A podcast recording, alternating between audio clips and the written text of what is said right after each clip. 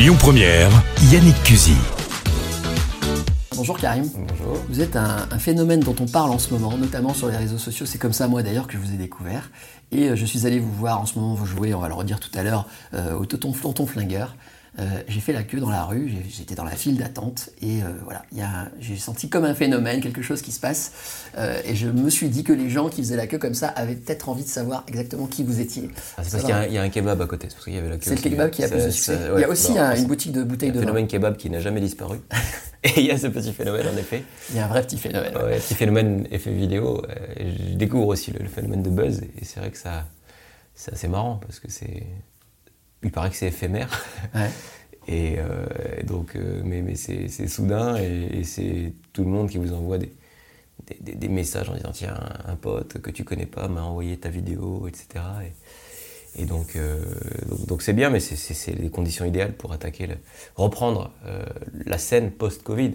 C'est inespéré parce que la, la dynamique était complètement enrayée. Et puis là, ben voilà. On va essayer de, vous découvrir. Je me suis dit que comme on avait euh, une petite demi-heure à passer ensemble, on pouvait faire ça dans un ordre chronologique. C'est très original. Passé, présent, futur. En trois On commence par le passé, Allez, parce que j'ai envie de tout savoir sur vous.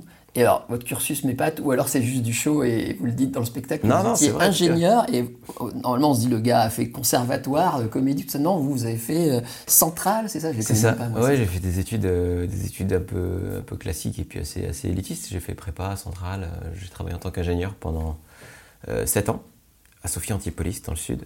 Et puis c'est pendant ces années-là que j'ai découvert la scène, enfin, le plaisir d'écrire, d'écrire des sketchs et de les jouer devant un public et de recevoir des rires. euh, et, et- et ça devient vite un, un truc professionnel en fait, qu'on le veuille ou non. Donc euh, pendant deux ans, j'ai euh, ensuite joué euh, ce que j'appelais un spectacle euh, dans les alentours de Nice. Et ça faisait rire les gens et ça m'a donné confiance et puis ça me plaisait et ça c'était quelque chose de très concret. J'avais la chance de voyager beaucoup, etc. Mais peut-être trop. Ouais. Et à force de voyager, de passer du temps dans les aéroports et, et sur des îles, parce qu'on avait des clients en plus sur des, de belles îles, l'île Maurice et tout, ben, on prend trop de recul par rapport à ce qu'on fait. Et donc, au bout de trois ans de scène, on va dire, euh, je me suis dit, allez, euh, allez, euh, allez, tente ta chance, monte à Lyon. Donc voilà, ça fait bientôt 9 ans, je ne fais que ça. C'est là que vous avez développé durant toute cette période cette espèce de. Comment dire Quand je vous vois sur scène, avec, quand vous faites les gros yeux et vous regardez les gens et que vous les questionnez, Ouais. surtout, vous captez comme une espèce d'éponge les moindres réactions, Vous voire avez- les, les moindres Vous avez vu mes gros yeux Ouais, c'est très impressionnant. Ouais, ils cachent les projecteurs. c'est marrant, c'est une question de survie en fait. Quand on improvise, c'est une question de survie. Il faut écouter, il faut être très à l'écoute et, et être dans l'instant présent plus que jamais. Quoi. Donc, euh, ça, c'est un truc que m'avait appris mon, mon metteur en scène sur le premier spectacle, Léon Vital, qui est un excellent comédien lyonnais. Et euh, il m'avait appris à, ouais, à vraiment regarder le public sincèrement. Mais c'est vrai que là, quand on improvise, on regarde les gens et, c'est de l'impro. Euh, Je sais pas, je sais pas dans quoi je me lance. Donc, euh, en fait, euh, c'est moi qui suis en détresse, pas eux, parce que eux, ils racontent juste leur vie. Je leur demande leur métier, en général, ou d'autres trucs. Ou des fois, on part sur d'autres délires. Mais eux, ils ont juste à dérouler, me raconter ce qu'ils font dans la vie, si- s'ils le veulent bien. Euh, et que, moi, par contre, vous moi, il faut que je, je Oui. rebondisse dessus et que je parte sur un, justement, que je propose, euh, que je, je fasse rire les gens, en fait, à Vous, partir de vous ça. avez ce petit talent, euh, Sans être dans la moquerie. Parce que j'allais dire, de juste justement capter le truc qui, qui va vous servir, sans être dans la moquerie, mais quand même. Bah ouais, c'est toujours sur le fil du rasoir. Mon spectacle parle de ça aussi, au-delà de, de- de- de la génération Y. Je fais le parallèle avec la fragilité de notre génération, enfin des- de la jeunesse aujourd'hui, qui est toujours sur un fil, qui, qui, du fait de sa précarité, de son envie de liberté, puis un petit, un petit côté je m'en fous. euh, on avance, on verra. Mais euh, ouais, l'humoriste, c'est ça, quoi. On, va sur scène et même si on, a un texte quand même qui est ultra, ultra béton, rodé. En tout cas, moi, je suis très texte et très, très attaché à- l'écriture. Toujours est-il, je sais pas dans quoi je m'embarque chaque soir, euh, parce qu'il y, a- le texte, mais ça c'est une, une variable, une fois qu'elle est fixée. Et encore, on n'est pas aussi bon chaque soir, euh, on est plus ou moins bon, le public change. Mm. Ils ont des profils différents, des âges différents. euh, Vous-même, vous avez vécu telle ou telle journée, euh, vous pouvez avoir passé une mauvaise journée et puis avoir envie de tout évacuer, vous pouvez avoir passé une mauvaise journée et rester dans ce délire. Et, donc, improviser avec les gens, euh, ouais, l'idée, c'est pas de les rabaisser. Je ferai jamais monter quelqu'un sur scène, c'est- déjà c'est vieux, ça se fait plus trop. Sauf quand on est mentaliste ou hypnotiseur à la rigueur. Mais par contre, euh, improviser, ouais, c'est pas, c'est pas rabaisser, c'est, c'est, c'est se servir de, des gens pour nourrir un propos plus général et pas les pointer du doigt. Alors, mais après, il faut quand même les, les taquiner un peu parce que bah, ils- parce que c'est. Avec les gros yeux. Avec les gros yeux, donc moi j'ai fait les gros yeux qui font peur.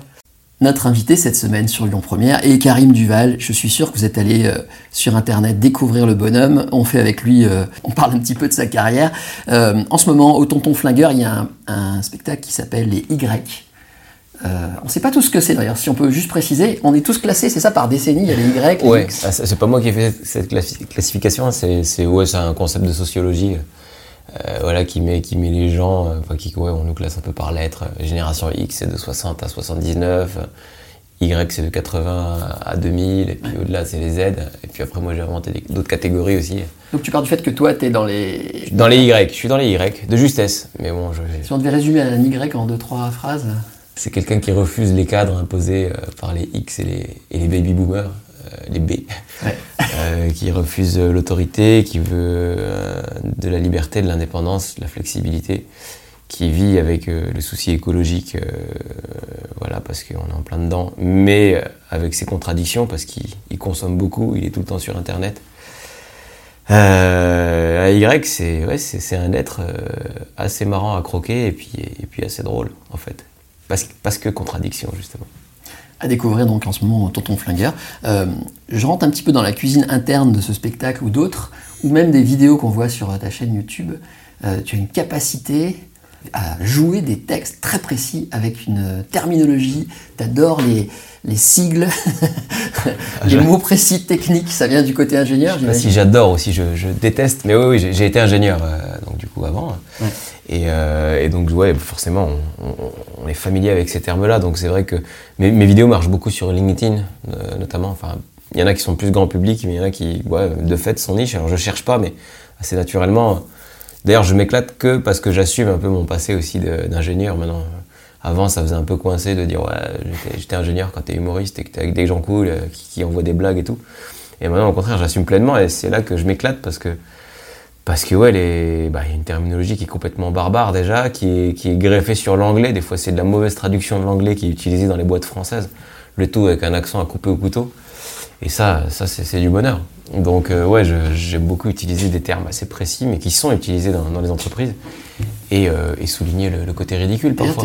au passage, tu aimes beaucoup les gens qui utilisent le franglais. Ouais, j'ai une vidéo là-dessus. euh, J'ai fait. un- Mais tiens, je me mets un petit extrait là tout de suite. Allez. Extrait. Je m'appelle Jean-Ville Duval, professeur agrégé de franglais à l'University of Michigan-sur-Loire, ambassadeur de la franglophonie worldwide et fondateur du collectif Be French Be. De manière basique, le franglais, c'est l'avenir. Euh, Le grec et le latin ont été remplacés par la tech et le ricain. En ce sens, la langue française est une langue morte, euh, du moins in real life. Hein, Je ne parle pas des zones géographiques situées en dehors des métropoles du top 10 qui sont complètement out of concern, out of scope. hein. Roundabout people. En complément de ma position de fonctionnaire, qui fait que je suis un peu euh, short en termes de cash flow, euh, j'aide des entreprises à trouver un nom. Je fais du consulting en branding slash naming pour des startups, un exercice plutôt tricky. Pour adresser ces tissus, j'adopte une approche étymologique euh, qui consiste à utiliser le préfixe my suivi d'un adjectif suivi d'un keyword sur l'activité de la startup. My private cook, my smart tailor, my gluten free apple. Elles se ressemblent toutes dans leur singularité, mais c'est valuable. Donc voilà, ça c'est un exemple typique de, de ce qu'on peut voir euh, sur internet, Ouais, ce le- qu'on peut écouter tout simplement parce que c'est à hurler de rire. Il y en a plein. Professeur de franglais. Ouais, Il y a aussi le Covid hein, qui t'a inspiré. Ah, J'invite les gens à aller voir. Bah, pendant le, le confinement, c'est sûr qu'il fallait s'occuper un petit peu, donc euh, j'ai fait quelques trucs. euh, et ouais, il y a deux trois vidéos qui ont bien marché. Et la dernière, donc euh, sur Comment- le covidisme. Comment on fait pour euh, arriver à ce niveau de, de mémoire et de, de réussir comme ça pendant un spectacle qui dure plus d'une heure, avoir des textes aussi précis avec autant de mots à retenir Ah, bah, après, je triche, je joue énormément. Moi, c'est pour ça que je suis toujours dans, je suis toujours dans un café théâtre à Lyon. Vous pourrez toujours me trouver quelque part. Ça, c'est la base en fait. C'est là qu'on apprend, qu'on fait ses armes, euh, qu'on comprend comment fonctionne l'humour. Et, euh, et donc, bah, à force, on commence à, on, on connaît son texte. euh, c'est la base au théâtre déjà d'apprendre son texte, c'est sûr. Mais après, le maîtriser et puis le, le faire chanter euh, et tout, c'est c'est une question de survie encore une fois. C'est que on- ne le retient que parce qu'on le, on le joue bien. Et, euh, et j'espère avoir un propos dans ce spectacle. Et c'est ce propos qui m'anime, qui me guide, et qui fait que je me pose plus la question du texte, en fait. Est-ce que tu les testes avant sur, euh, sur ta famille, Bien sur sûr. tes amis comment tu... Euh, alors, est-ce que je teste les vannes Euh, Jouer, non. Je fais lire mon texte à, de- à mon entourage, pas forcément des pros, Ouais. euh, parce qu'ils sont d'un d'un excellent... Ils ont, ils ont un regard très très intéressant. Et puis euh, après, je teste bien sûr euh, bah, le Y, le nouveau spectacle, je l'ai rodé en, grande partie en faisant 5 minutes à la fin de mon ancien spectacle euh, Melting Pot dans les 50 dernières représentations. Puis bon, une fois qu'on a une petit, petite demi-heure où on est un peu plus en confiance, et ben après, on se jette à l'eau et puis, et puis après moi j'ai la chance de, jouer énormément. Y, ça fait net de Covid, ça fait deux ans que je le joue. Et j'ai déjà joué plus de 200 fois, je crois. Ah oui. Mm. On va parler un peu du futur, Karim. Euh, des choses positives et peut-être des choses peut-être. Euh, faut pas dire positif. C'est positif. Ah, est, un mot, négatif. J'ai oublié, oui. Négatif et plus positif. Euh, est-ce que tu, tu, tu, as envisagé aussi de devenir acteur, d'être acteur? J'aime beaucoup jouer. C'est vrai que tu as vu mon nouveau spectacle qui est très stand-up. Donc en fait, on est un peu au naturel et on parle aux gens. Mais je peux pas m'empêcher de faire des personnages très courts ou, ou, même un peu plus campés, on va dire, sur 2-3 minutes. Ce qui est peu par rapport à ce que je faisais avant, où j'ai des grands, des longs tableaux bien, tu vois, bien coloré, avec des accents, des postures, etc. à l'ancienne, un peu café-théâtre. Aujourd'hui, je suis très dans le stand-up, mais j'ai ce plaisir à jouer et même les personnages que je fais maintenant sont beaucoup moins teintés, beaucoup moins caricaturaux. Mais, euh, mais j'aime bien, j'aime, beaucoup jouer. Donc, est-ce que, est-ce que j'aurai l'occasion d'être acteur euh, Ça me plairait. On va voir où ça, ça me mène. J'ai pas fait la démarche de passer des castings ou d'avoir un agent cinéma. Mais euh, c'est quelque chose qui me plairait, oui. J'aime jouer. Dans un registre d'ailleurs forcément humoristique ou, euh, non, ou le reste non, peu Même, même euh, non, je, pense que je me verrais plus jouer des, choses pas drôles. C'est plus dur, pour moi, c'est plus dur de faire pleurer que de faire rire. Pourquoi pas On verra ce que l'avenir nous, réserve. Alors, je disais aux gens qui nous écoutent d'aller te découvrir sur Internet pour, euh, pour mieux te connaître et ils vont, à mon avis, comme moi, penser qu'il y a quelque chose qui se passe. et du coup, si j'ai raison, si on a raison, tu vas te retrouver avec des nouveaux collègues qui sont les humoristes. Être dans le top 50 des humoristes, il y a un côté, il y a un côté quand même très rétro donc j'aimerais pas être dans le top 50. Il y a des humoristes dont j'ignore l'existence et qui cartonnent sur les réseaux sociaux. Aujourd'hui, il y a autant de chaînes de télé que, que de personnes, quasiment. Il y en a pour tous les goûts et, aujourd'hui, il y a des gens qui, qui prospèrent sur leur niche et qui sont euh, excellents au regard de cette niche. Donc, euh, il ne peut plus classer. Aujourd'hui, non. Et c'est très, très nouveau, très Y. C'est la façon de faire, c'est à la carte. Mmh. C'est Netflix, quoi. Aujourd'hui, euh, même sur Netflix, il y a des stars aux États-Unis euh, dont on ignore l'existence, et puis on va se trouver le petit humoriste qui nous plaît, euh, qu'on a déniché sur Netflix. C'est comme ça. Donc, euh, donc, moi, je suis plus un grand admirateur d'Alexandre Astier, et lui-même le dit le succès, le, rire, c'est un accident. C'est pas quelque chose qu'il faut chercher. On cherche pas à se prendre une bagnole. En tout cas, humoriste jusqu'à la fin de ta carrière, tu ne changeras plus? De ma carrière d'humoriste, oui. euh, Ou re-ingénieur. Je, sais pas, non, non, honnêtement, moi-même je tiens ce propos de dire que on, peut, on peut avoir plusieurs vies et, on peut changer. Et aujourd'hui, on ne sait pas de quoi. Là, avec le Covid, euh, ça aurait pu basculer ou ça pourrait encore complètement basculer et je serais peut-être contraint d'aller cultiver des artichauts euh, en Bretagne, je sais pas. Euh, j'aime beaucoup la Bretagne. Les artichauts, j'aime bien, mais, mm. mais surtout la Bretagne. Ce qui est sûr, c'est qu'aujourd'hui, ça me plaît énormément et j'ai très envie de, continuer à, prospérer dans ce milieu. Et je sais que il y, a deux façons de prospérer. Soit en effet, on explose, on devient célèbre. Ça ne veut pas forcément dire que ce qu'on fait est bien. C'est juste un, effet de buzz très fort. Je sais d'où je viens, je sais ce que c'est que, de, durer dans ce métier. Je commence à, le comprendre. Euh, et, le but d'un artiste, c'est d'autant se renouveler. Le salut, vient de là. Si on est créatif et qu'on vit, qu'on comprend son temps, on peut durer.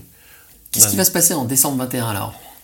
Décembre 21, alors je, suis un peu gêné de l'annoncer sur les ondes, mais, mais annonçons-le quand même, mais je, vais le faire de manière officielle et, euh, sur, sur, sur, les réseaux sociaux. Mais oui, je fais la bourse du travail.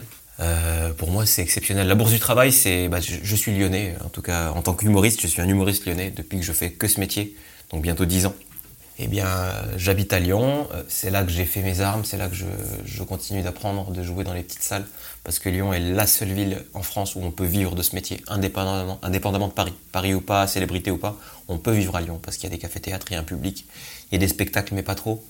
Et puis il n'y a pas l'intention de percer, il y a l'intention de jouer et de, donner, donner au public. Et donc, voilà, ça sera toujours ma base.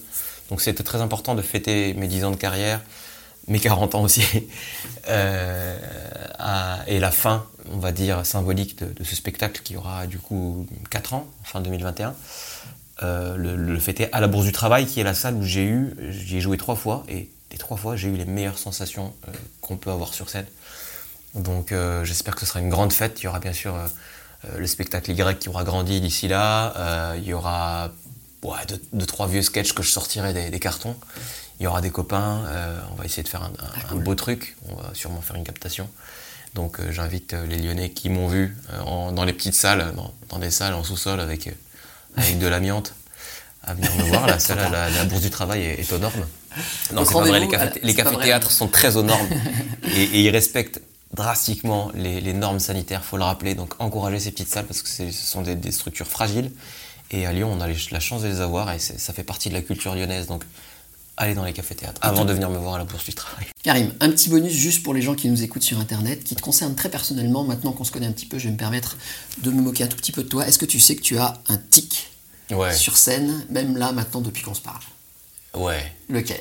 J'en ai plein des tics. Il y en a un, un qui revient très souvent. Les Hop, cheveux, voilà. les cheveux, les cheveux. j'ai des cheveux, euh, des cheveux pénibles. En fait, c'est la gravité, c'est pas ma faute. hein. Mais j'ai des cheveux épais, j'ai une grosse mèche euh, qui, qui me tombe toujours sur, le- sur le front.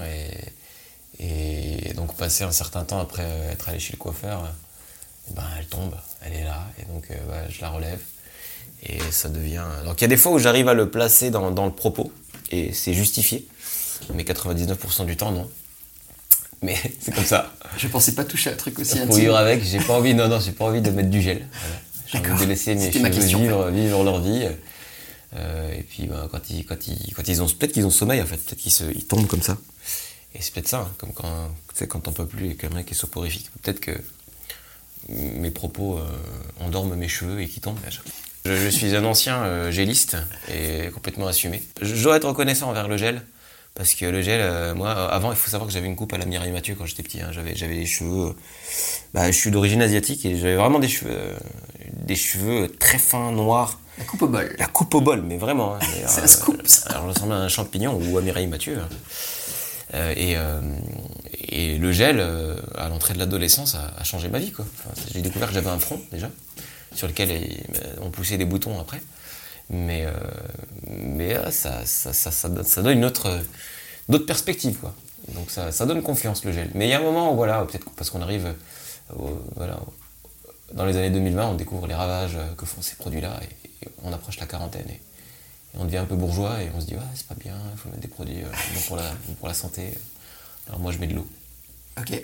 Merci pour ces confidences euh, intimes et capillaires. Voilà. La vie privée des humoristes. Qui sont-ils?